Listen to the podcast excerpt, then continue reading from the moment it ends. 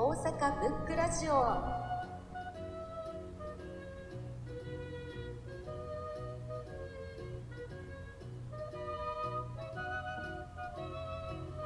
この番組は本が好きな人たちが集まり本から始まる様々な思い、広がりを記録してつないでいく番組です。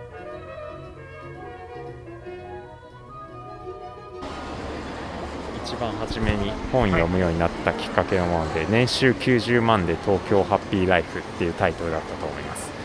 大原ヘンリーさんって方が書かれている本です。でざっくり言ってしまうととりあえずマイペースに生きればいいっていうことが伝わってくる本です。ねタイトルだけ聞くとなんか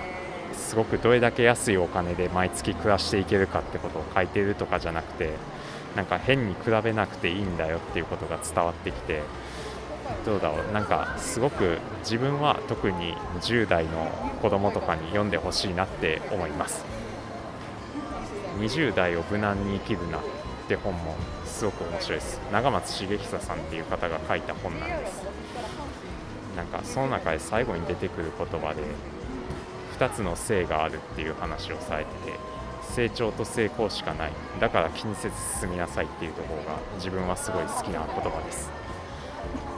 それなんか結構プレッシャー感じそうになるんですよ成功と成長。え結構年寄りにとってはきついなそれはまあ20代の人には。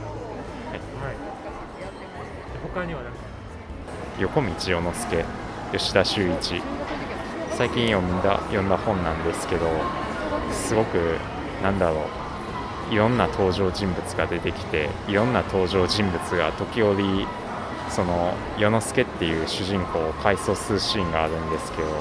なんかどこか不意に引き込まれる感じがしてすごく好きな本だなっていう感じがします。本当にユニークな人たちがいっぱいいて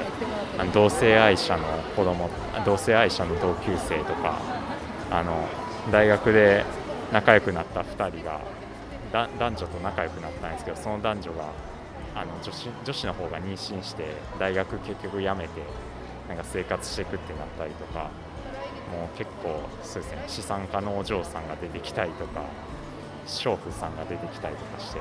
もういろんな濃い人物が世之助のことをいいように回想するっていうシーンがあってもうそれがその本をより面白くしてるなっていうのを自分は感じます。